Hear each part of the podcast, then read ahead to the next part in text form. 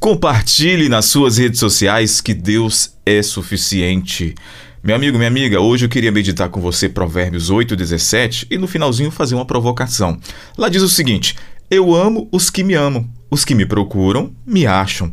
Olha, nossas motivações estão erradas se pensarmos que ao lermos a Bíblia e orarmos vai agradar a Deus ou impedi-lo de ficar furioso conosco.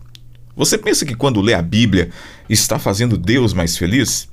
Olha, Deus vai ser feliz se você ler ou não ler.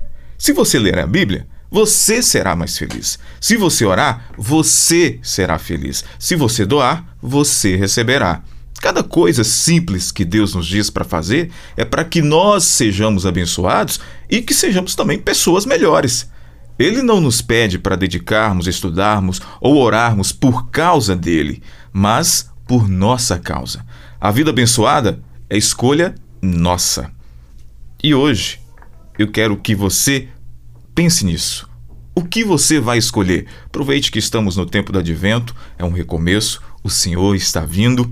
Vamos nos preparar para este momento, mas também se prepare para fazer as suas escolhas corretas.